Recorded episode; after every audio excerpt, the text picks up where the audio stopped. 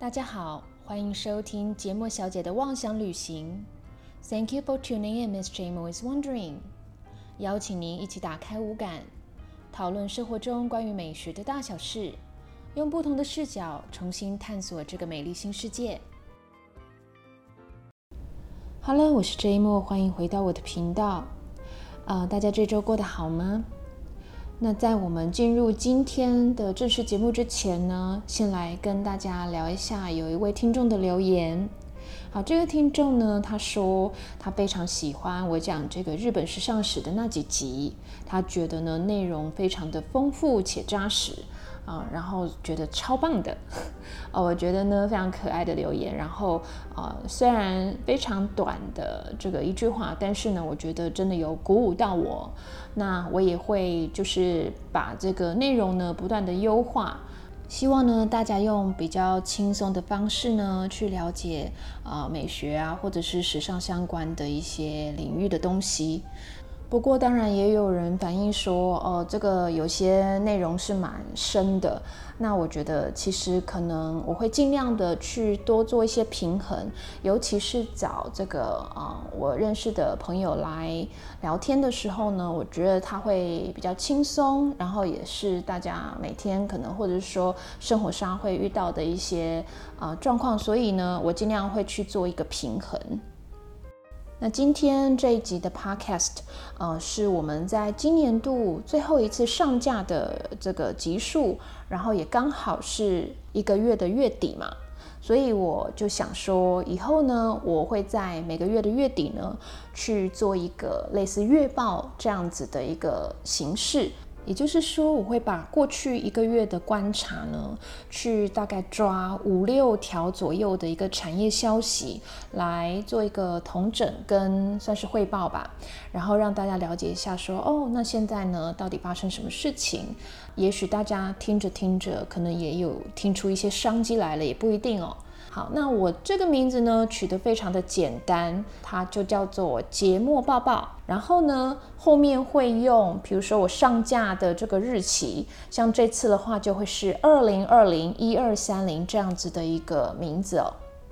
那我选的这个内容呢，可能有时候是已经发生的消息，那或者是呢未来可能会发生的一个趋势。那为什么我想要做这样的一个单元呢？其实，因为我刚从时尚相关的研究所毕业的时候呢，我一开始是想要在这种流行趋势预测分析的这个机构工作的，啊，就是有点像是 fashion forecasting 或者是 trend forecasting。那那个时候啊，我特别喜欢有一个是在荷兰阿姆斯特丹的一个机构，叫做 Trend Watching。他的这个创办人呢是荷兰人，他叫做 Rainier Evers 啊。我当初呢不知道是被他的这个外表还是人格魅力给吸引哦，啊，所以我就觉得说我非常想要在这样子的一个机构工作。我甚至还想呢，假设我有机会去阿姆斯特丹工作的话，我觉得也不错，尤其是这个你知道。荷兰的这个男性的平均身高是一百八十五公分，女性是一百七十公分。各位如果有看过我的人，知道说哦，其实我蛮大只的。那所以也许在那边的话会如鱼得水也不一定。好啦，这是蛮好笑的一个想法，但是哎，我是认真的。当时，anyway，我毕业了以后呢，我就到处去投履历啊，整个欧洲啊，比如说刚刚讲阿姆斯特丹啊，啊，伦敦呐，可能是巴黎呀，或者是巴塞隆纳、是米兰。等等的，好，甚至还有比如说东京啊、上海啊，全球大概投了一轮，所有我知道的这种 fashion forecasting 或者是 trend forecasting 的这种机构，但是呢，全军覆没。其中有一个原因，可能是因为我毕业的那年是二零零八年。那你知道那时候发生这个金融海啸吗？再加上呢，这个原本流行趋势预测分析的这个机构，他们其实人力是很精简的，就是他们所谓的总公司、母公司呢，只会有。几个人然后在那边，但是他们是会呃有一些外派员啊，比如说也不算是外派，就是那种 part time 的。然后呢，可能你人在一些能够观察一些流行讯息比较明显的都市，那所以呢，当时我投履历的时候呢，就真的是没有一个人回复我，因为大家可能都想说，呃，先生存比较重要这样子。好，所以我就是没有机会在这样的机构工作。不过呢，我在念研究所的时候是有在一个这个 fashion forecasting 的公司工作。那你说它是公司的话，其实它也不过是伦敦只有配置一个人，洛杉矶一个人。那我呢，就是在伦敦的打工仔啊。我主要做的工作是什么呢？就是在伦敦的这个办公室的人，他呢会去一些流行的都市，嗯，比如说刚刚前面讲的一些啊，巴黎呀、柏林啊、呃，阿姆斯特丹啊等等的，他会去拍橱窗，进了人家的店里面以后啊，会拍一些比如说衣服啊、配件的一些细节。这照片的这个数量是非常非常多的。那等他把这些照片呢都输入电脑了以后呢，我的责任是什么呢？我就是必须把这些照片去做裁剪，也就是说，啊，可能衣服的某个部分，比如说袖子、领子，或者是呃裤子的这个款式，好，那我要根据不一样的。物件我要去做 tag，就是所谓的 hashtag，要去做一个标签，那它就可以去分门别类到它该待的这个资料库。好，那这些资料库把它收集完了以后呢，那其实客人他要买的这个服务是什么呢？啊，其实就是要买说，哎，我今天呢，哦，你帮我去这么多城市收集流行资讯，也就是说，服装设计师呢，将来可能在设计的时候呢，我可以去根据这些细节呢，我去参考，然后去做一个新的设计。好，那其实这家公司就是提供这样的服务。其实呢，呃，我也有跟这家公司呢去争取说，哎，我想要趁我自己去旅行的时候，也来试着尝试拍照，啊，就是我想要做一些不一样的工作啦。好，那当然呢，这个旅费是我自己出的哦，那我只是说额外去做这件事情，那我们可能去算终点还是算照片量之类的。不过我觉得拍照这件事情是真的还蛮辛苦的。首先呢，你如果要纪念拍的话，其实你不能明目张胆的拍，毕竟呢，可能有一些智慧财产权的问题。好，所以我们是要偷偷拍的。好，再来呢，就是拍橱窗的时候，也是一样的道理。你如果是太明显拿着一个大摄像头在那边拍照的话呢，呃，店员看到也会出来制止的。所以有时候我们还必须要趁店打烊了以后。那欧洲的店呢，差不多是五六点左右打烊。但是如果遇到冬天的话，天色很快就暗了。那你还要注意一件事情，就是说，你如果拍摄的时候用闪光，那就会有反光的问题。即使是没有用闪光，你有时候还会拍到镜子反射啊，或者是玻璃反射的自己。那所以这个都要去避免。再来就是，如果遇到下雨的话，会很麻烦，因为你要一只手撑伞，一只手拿着相机。啊，就整个人是非常非常狼狈的一个状态去拍这个呃橱窗的。其实这样子的工作呢，也蛮劳力密集的，也就是说它蛮耗体力的，因为你要边走边逛啊，呃，然后拍照。但是也因为可以边走边逛，那无形中呢，你也去逛街了，所以也知道说，哦，这个城市在流行什么，然后另外一个城市在流行什么。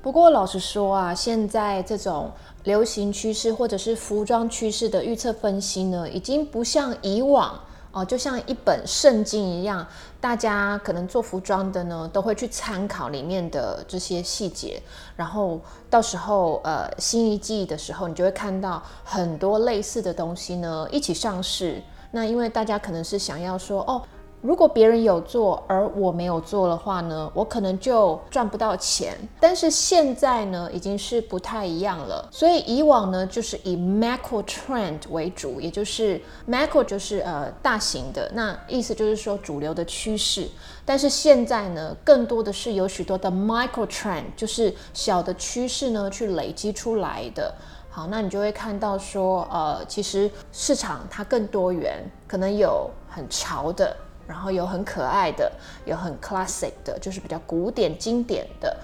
其实近二十年来，潮流的这个脚步就已经是变化的非常快了。那再加上，例如说今年，我相信大家的感受更深刻。谁会预料到说，呃，这个疫情呢，它会搞得这个全世界的秩序大乱？好，那就根本这也不是能够预测得到的事情嘛。好，但是你可能说，哎，可是 Bill Gates 预测到啦。啊，他在这个二零一五年的这个 TED Talk 呢，哦，就已经有说过，说将来呢，并不是战争引起大量的死亡，反而是因为传染性病毒的关系造成人口离世。但是老实说，当时他预测的时候，有谁把它当做一回事呢？如果有人真的是，那我们就先做一些预防的动作好了。那我相信今年也不会造成这么混乱的一个情况哦。好，那回到我们第一个节目报报，也是呢，二零二零年最后一个月的观察。好，那首先呢，就是 AI 人工智慧呢，它要让很多人类能够做的工作呢，都要失业了。那现在呢，更是危及到这个网拍麻豆哦。底下有淘宝的这个阿里巴巴公司呢，他们之前有宣布呢，就是说要提供一个服务，叫做虚拟模特塔机。什么叫虚拟模特塔基？塔基的这个应该是英文翻译的啦。塔是宝塔的塔，基呢是玉字旁，然后右边是几乎的几，可是是简写的基哦。英文叫做 Target Face。它主要呢是用 AI 的演算法去综合，比如说真人的明星啊，或者是模特儿他们的这个照片。把他们选出最好的五官的这个部分，比如说啊最漂亮的眼睛呢，去搜几个一两千个、好几万个这样子，还有嘴巴啊、鼻子啊等等，去把它拼凑起来。因为大数据就是你去读取大量的这个数据，然后去做一个综合嘛。所以这些模特儿看起来都很漂亮，没有任何的瑕疵。那因为它是综合很多人的一个五官，所以你看起来呢，哦好像。有点像某人，对不对？那他们就说哦，如有雷同呢，这个纯属巧合。然后他们有在请这个北京服装学院的这个模特儿科系的学生呢，去啊装一些装置在他们身上，然后捕捉他们走路的姿态跟动作。那商家购买这个服务了以后呢，他接下来的工作就会非常非常的简单了，因为呢，他只需要提供衣服的平面图，那他可以就是自己去选这个模特儿，比如说他喜欢什么样子的五官、脸型、头发、妆容啊、身体的尺码啊，那当然呢，这些动作表情这应该都是内建的。接着呢，他只要按一个键。啊，因为它上面是写说一键生成啦，啊，就只要按一个键的话呢，啊，衣服呢跟模特儿啊就会变立体的，然后呢，这个衣服呢就会变成三 D 的一个状态，穿在模特儿的身上。那这个模特儿呢，它不是只是正面而已，然后就是很呆板的，是呃不会动的。事实上呢，啊，它可以跟真人的模特儿是一样的，可能在这个正面的部分稍微的摆动一下，去展示衣服的正面。再来呢，会转一圈啊，看侧面，还有看后面。更神奇的呢，就是它甚至可以去拍一个示范的短片，以及当这个直播主帮忙带货。好，那其实如果你有这个虚拟模特的话呢，一天二十四小时，一周有七天，其实都不需要休息的。再加上呢，他也不需要吃饭，也没有脾气，也不会发懒，对不对？就是不会懒惰。呃，不知道各位有没有印象，就是其实有一个九零年代的名模，她叫做 Linda Evangelista。其实她呢有说过一句名言，叫做：假设今天你没有给我一万美元的话，我就不会起床工作。所以如果你是使用虚拟模特儿的话，就不会有这样子的问题。再加上他们也没有什么哦，我一定要拍左脸，一定要拍右脸啊，因为他们会是三百六十度无死角哦。当然五官完美，身材也没有什么瑕疵，所以任何的衣服穿在他们身上都是非常适合的。那我们再来看看还有能够节省其他什么样子的成本，那就是可能是摄影师啊，摄影师有时候还会带助理，对不对？好，那还有什么呢？比如说你要棚拍，也就是室内的这个棚拍的话，你要租摄影棚就要费用啦。那如果是外景的话呢，有一些你需要看老天爷吃饭，如果呃天气不好，光线就不会漂亮。不过最后最重要的呢，就是照片拍好了以后呢，也不需要任何的修图跟后置，那你就可以减少人力的成本跟时间的成本，可以尽快的将商品上架。其实呢，我在前品牌服务的时候，我有跟造型师啊去跟拍过行路啊，也就是大家在服装的柜上会看到的这个 catalog。好，那基本上呢，呃，这个呃模特儿他们拍照的动作，因为行路它可能是比较固定单一的嘛，而且呢，他每次拍照呢都要换到一两百套以上的衣服，非常的辛苦哦。再来呢，这个摄影师的部分的话呢，他就是把相机架在脚架上面啊，就是按快门，然后呢，用他的眼睛啊去 check 一下，说哦有没有什么细节没有拍到，然后模特儿啊是不是有闭眼睛。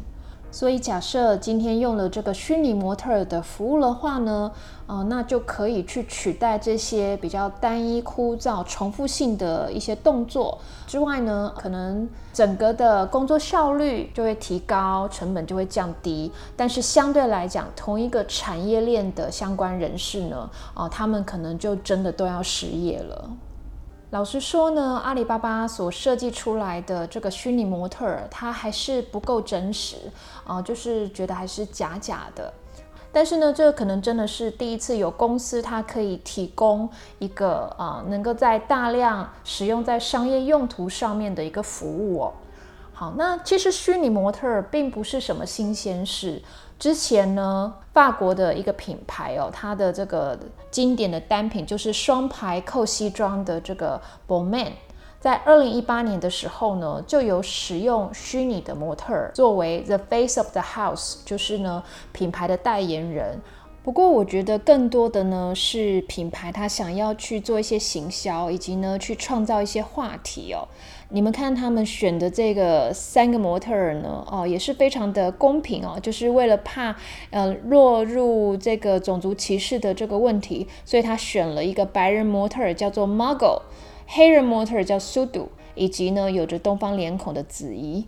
那至于子怡这个名字呢，会不会是因为西方人可能只认识章子怡，所以命名的呢？这个我就不得而知了。不过呢，这三个虚拟的模特儿呢，他去当品牌的代言人的时间并没有很长哈，我感觉好像是一个期间限定。好，那所以呢，目前博曼就没有这三个虚拟模特儿的露出。那但是其中的速度，因为它是可能是某一家公司它去设计出来的一个虚拟模特儿，所以它其实是还有个人的 Instagram。然后去代言其他品牌的一些服装啊，或者是配件等等的。至于呢，呃，哪一个虚拟模特儿啊，或者是现在也有做出这种虚拟的网红啊，我觉得哪里做的最好，应该还是动漫王国日本吧。好，那它有出现一个虚拟的这个 KOL 啊，就是 Key Opinion Leader 意见领袖啊，叫做伊玛。伊玛其实就是日文的现在的意思，我觉得这个名字取得很好，因为这个虚拟的人物呢，可能真的是现在的一个趋势。各位如果有兴趣的话，可以去 Instagram 搜寻一下啊，I M M A 点 G R N 伊玛点 Gram。好，那他呢？呃，这个人长得，我觉得东方人会蛮喜欢的啦。首先呢，他有一个非常可爱的粉红色包脖头，然后呢，呃，这个皮肤非常的白皙，几乎吹弹可破啊。然后这个嘴唇呢，非常的粉嫩，水亮水亮的。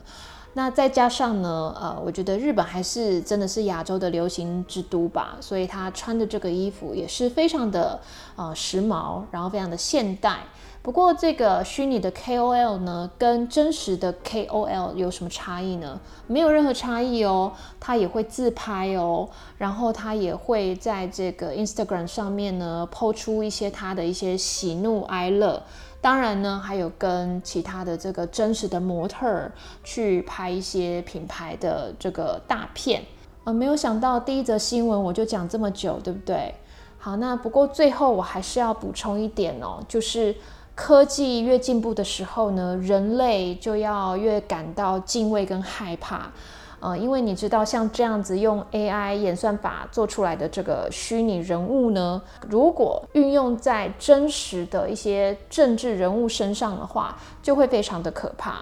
比如说之前呢，有人呃，就是去做了这个奥巴马的一个电视谈话，那这一段的谈话呢，都不是他本人讲的，因为他甚至呢说川普是一只蠢猪。好，因为奥巴马他这个人，我觉得他是呃头脑很清楚，然后知书达理，所以不太可能去讲出这样的话。但是假设今天他这样子的人家做出来的电视谈话，他把它投放在这个呃街道上的大荧幕，你远一点点距离看的话，几乎没有什么破绽，人家会不会呢就信以为真了？但是反观啊，如果整个政治圈，真的需要这个 AI 虚拟人物的服务的话呢，我觉得是这个北韩的领导人 Kim Jong Un 啊，也就是呢金正恩金小胖，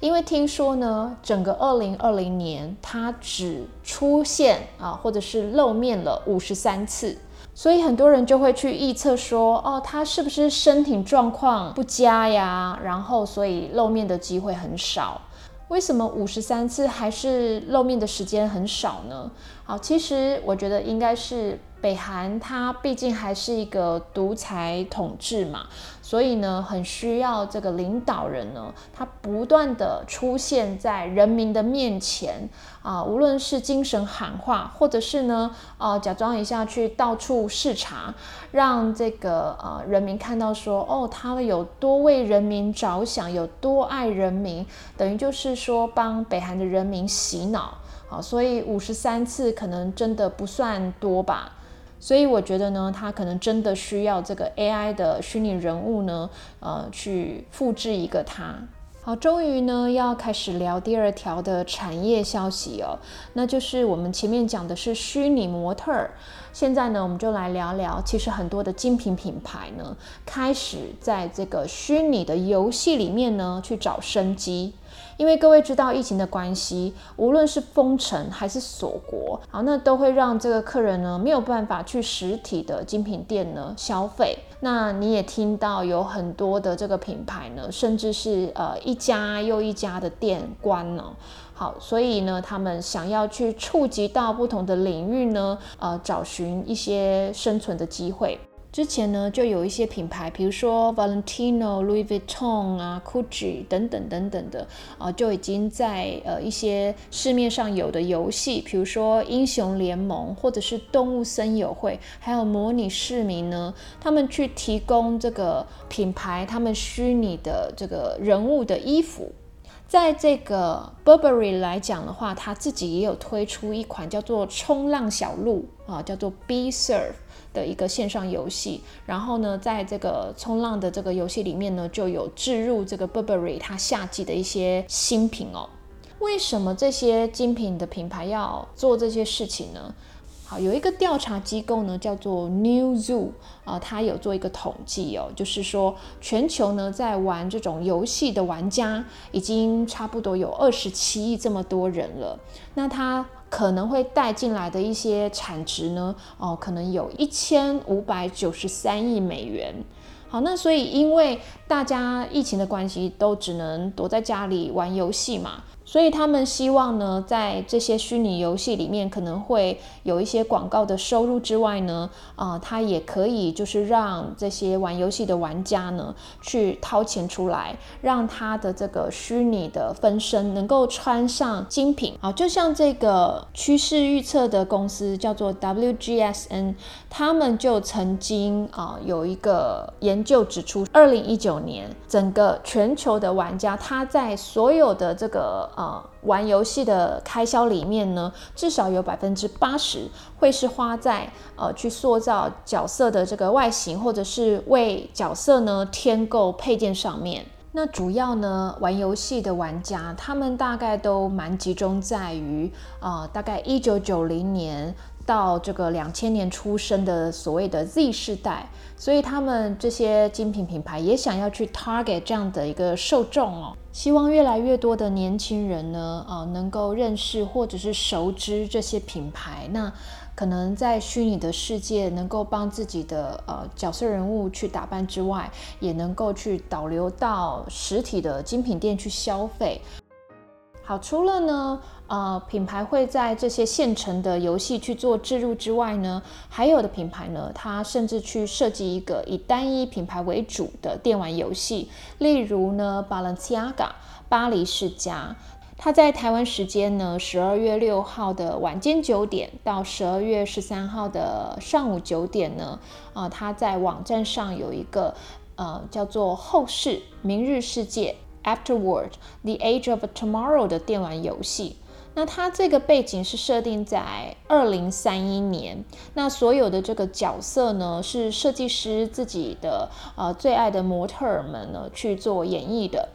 身上穿的呢都是 Balenciaga 二零二一的秋季设计，主题呢就是这几年呢常常提到的一个永续性的一个问题。那它会在比如说设计的衣服上面有一些 slogan，就是去强调要回收，然后甚至是呃用这个回收的这个布呢，我们再去重新制造。或者呢，去仿造跟动物毛皮很类似的这个纹理跟层次，那这样子就不需要牺牲这些动物们了。另外呢，在游戏里面出现很多的场景啊，有的是在都市里面的商店呐，或者是街道。那有时候呢，会到森林啊，或者是山上。你可以看到里面的这个虚拟人物呢，他们会因应不同的场景啊，身上穿的衣服可能是同一件，但是会可以去做一些不同的变化。比如说呢，可能从呃一张毛毯。然后变化成这个外套或者是大衣，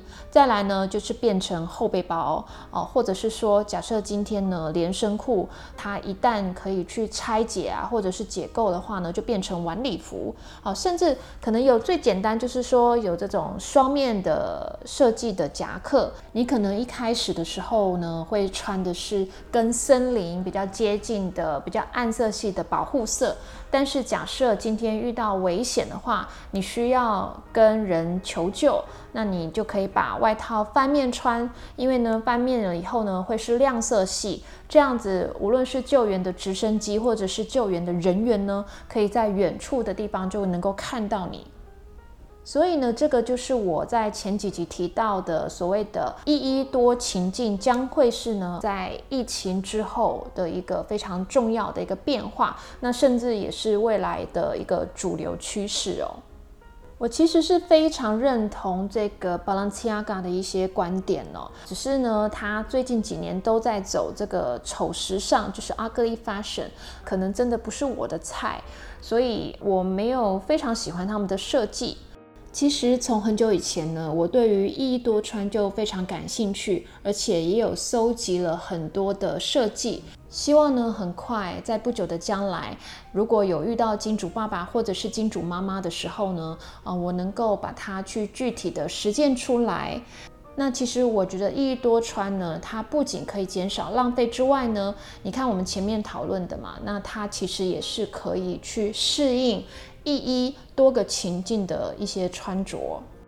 好，前面我们有提到呢，精品品牌他们可能会在电玩游戏置入，或者是自己呢就设计一个呃自己品牌的电玩游戏，然后呢去展示当季的一些服装设计哦。不过呢，也会有真实的人呢，啊去穿这些虚拟人物他们身上穿的这些服装，那也就是所谓的 cosplay 角色扮演。好，但是呢，其实角色扮演有非常多的种类啊。除了去 cos 这些动漫人物之外呢，还有可能呢，有人喜欢是穿，比如说洛丽塔，比较走可爱的洋娃娃风。还有呢，中式的话就是汉服。那这些其实呢，统称叫做二次元服装。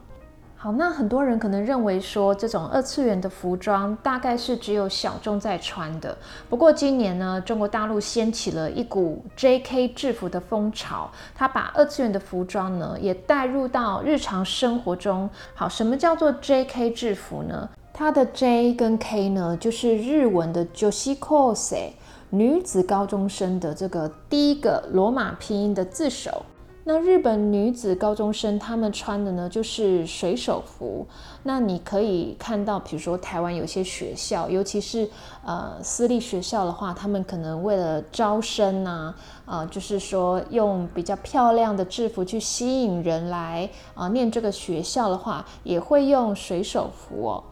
好，那它的这个设计呢，就会是长方的宽领，然后呢，再来是素面或者是格纹的短裙。大部分的女生会穿白长袜，以及呢英伦风格的鞋子或者是玛丽珍鞋。其实这样的设计呢，你如果穿在路上的话，不会太有违和感哦。那至于为什么这个 J.K. 制服忽然间流行了呢？其实有几个原因。第一个呢，就是在抖音上面有非常非常多的人呢，啊，他们在玩一个叫做“抖裙裙”的一个主题，啊，就是抖音的抖裙裙，就是裙子的裙。它的故事呢是说，哦，一个女生穿着 T 恤短裤，然后拿一朵花跟男生告白，可是男生呢就很不识趣的说，哦，我喜欢可爱的女生。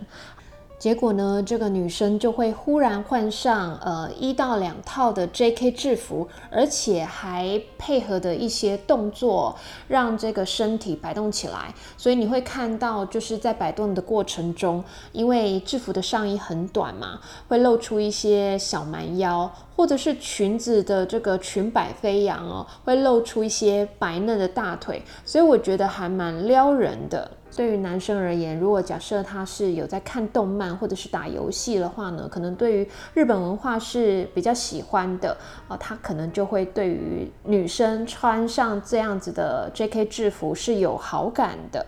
好，那再来呢是穿的人，他可能心理上有一些弥补的作用，因为可能大家已经不是高中生，脱离学校很久了，现在甚至可能是呃一般的上班族，但是可能在以前念书的时候呢，从来没有穿过像是水手服这样子的一些制服哦，我都是穿丑丑的，比如说运动服啊，还是什么卡其制服。那我刚刚有讲，就是说，呃，其实现在已经不是一小群人在穿这些二次元的服装。如果我们来讲一些数字的话呢，啊，就是在这个二零二零年的三月，有一个 IT 橘子的调查机构呢，它在这个二零二零年中国二次元服装消费市场的分析报告说，在二零一九年的时候呢，这些动漫啊，萝莉。还有什么 J.K. 制服啊、汉服啊的这些啊穿着的人呢，已经达到三点四亿人了。然后可能在二零二零年会达到三点八七亿人。那至于在产值的部分的话呢，哦，它可能会达到一百三十五点二亿元，然后甚至在这个同比增长呢，哦，会达到百分之九十点六，哦，可能在二零二零年的时候会达到一百六十九点五七亿元。好，那因为呢有这样子大量的需求哦，所以像是 J.K. 制服呢，呃的这个品牌，它甚至在天猫呢还开了一个旗舰店。不过呢，我现在都在讲大陆的市场嘛。至于这样子的一个风气会不会吹到台湾来呢？我们就拭目以待吧。那第四个产业消息呢，就是呼应到前面 Balenciaga 它在电玩游戏里面呢出现的这个一多情境，它会是未来的一个主流趋势。而日本呢，可能在亚洲里面潮流是跑得比较快的一个国家，所以他们现在呢已经有一个连锁的西装品牌叫做 Aoki 青木，青呢是青天白云的青，然后木呢是木头的木。那它推出的产品呢，就是叫做 pajama suit，像西装一样的睡衣。好，那它其实在外表上面呢，跟西装的差别是，它在外套的部分是没有领片的。不过今天假设你有这个远距办公，然后要跟人家视讯的需求的话，其实看起来是不会太邋遢的。相较来讲呢，这个跟一般的西装比起来，材质的部分会舒适很多。我们来看一下它的这个材质，大概是百分之八十一的聚酯纤维，百分之十五的人造丝，以及百分之四的聚氨酯。什么叫聚氨酯呢？啊，也就是 PU 啦，所以它比较耐磨，又可以防水。也就是说，这一套的这个 pajama suit 是可以丢到这个洗衣机里面水洗的。好，颜色的部分呢，你可以选择灰色跟藏青色啊。价钱的话呢，啊，大家可能蛮关心的，就是以单件来讲，都是四千九百九十日元。好，再加上百分之十的这个消费税的话呢，就大概是啊台币的一千四百九十。那如果你要买成套，大概是台币的两千九百八。不过我知道，呃，我们如果假设是去日本旅游的话，这个百分之十的消费税是不用收的嘛，所以有可能会再更便宜一点点。感觉这个 CP 值还不错，对不对？而且你将来有远距的商务需求的话呢？你可能办公到一半，然后觉得很累，想要眯一下的时候，你可以随时呢钻到被窝里面，或者是躺在沙发上小眯一下哦。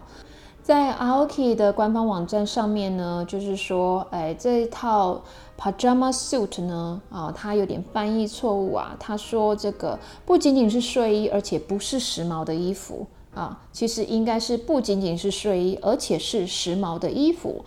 那我觉得它的这个呃功能性蛮强的，再加上是可以水洗，穿起来又很弹性。如果呢，呃，各位有兴趣的话，也许可以去 Aoki 的网站逛一逛。不过呢，我觉得这个设计是蛮极简的，有一点点是 Muji 哦，就是无印良品的风格。那大家可以参考一下喽。好，那最后一个消息呢，我们不免要来谈谈，就是对于未来的展望。那我们可以用这个 Pantone，它去发布二零二一的这个年度流行色彩哦。好，那我要强调一点，就是全世界的色彩机构不是只有 Pantone，只是说，呃，它目前来讲还是比较有指标性的。好，那它推出的这个年度色彩呢，是两个颜色。一个是极致灰 （Ultimate Gray） 跟亮丽黄 （Illuminating） 这两个颜色呢，它有一点点承上启下的一个意思啦。也就是说，在整个二零二零年呢，因为疫情的笼罩之下，我们好像一直在阴暗的隧道里面呢行走着。那可能大家都非常的忐忑、沮丧。那时尚圈也发生很多不是太开心的事情，比如说呢，这个呃 Kenzo 的创办人高田贤三先生呢，就因为染上了新冠肺炎的疫情呢，呃，在十月初的时候离世了。再来呢，就是呃刚刚发生的，也就是在二十九号的时候呢，呃，这个法国的设计师 Pierre Cardin 以九十八岁的高龄呢，呃离开了。好，各位应该对他的名字不陌生才对，因为如果你呃回去你这个爸爸或者是叔叔还是舅舅的这个衣橱呢翻一翻的话，应该都能够找到一条 Pierre Cardin 的皮带或者是领带等等的。其实呢，呃，它是一个过度授权的一个例子哦。好，就是说他把这个自己的品牌呢授权给很多的这个制造商，结果呢反而造成一种泛滥的这个现象。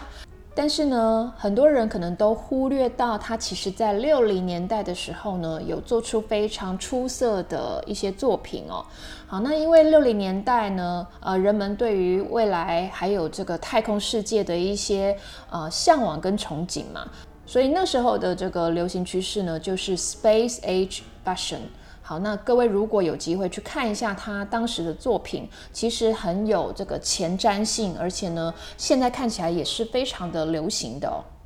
好，那有机会的话呢，我再来跟大家聊聊 Pierre Cardin。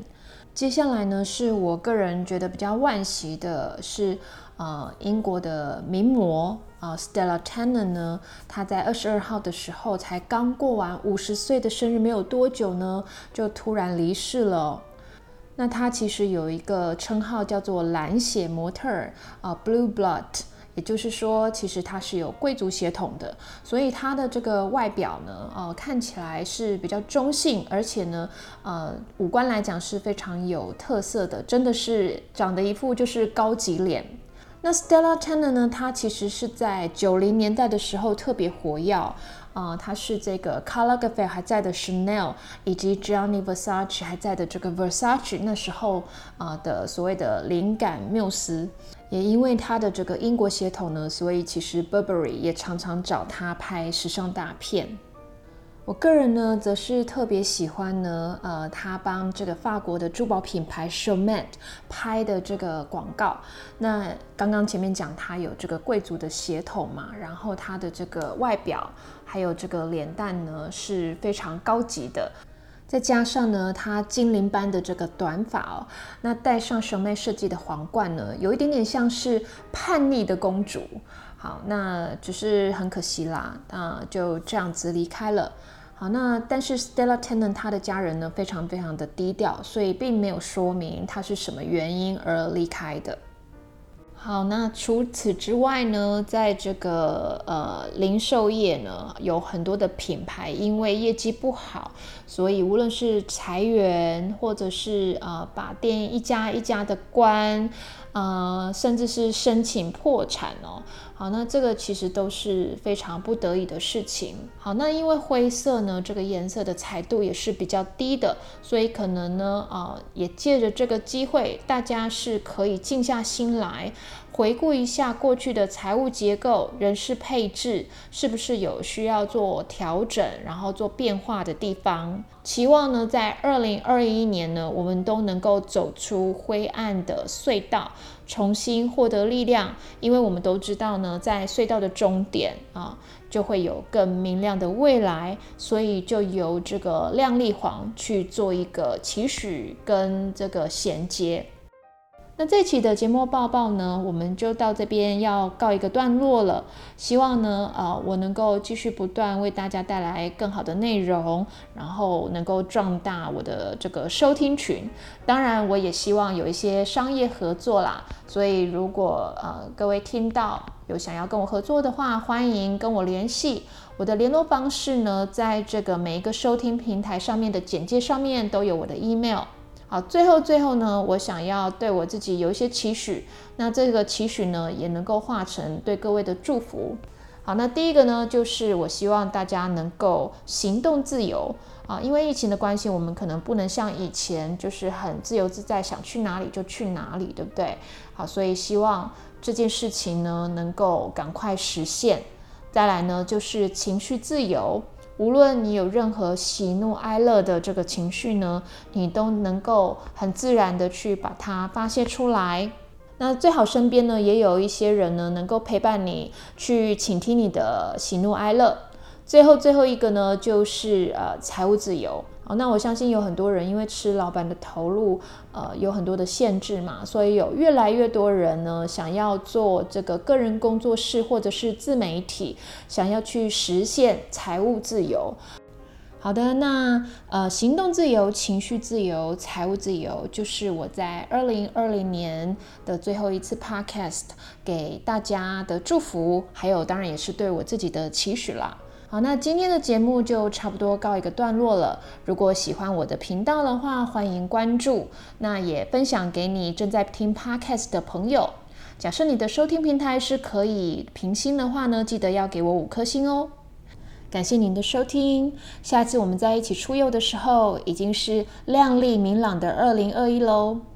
拜拜。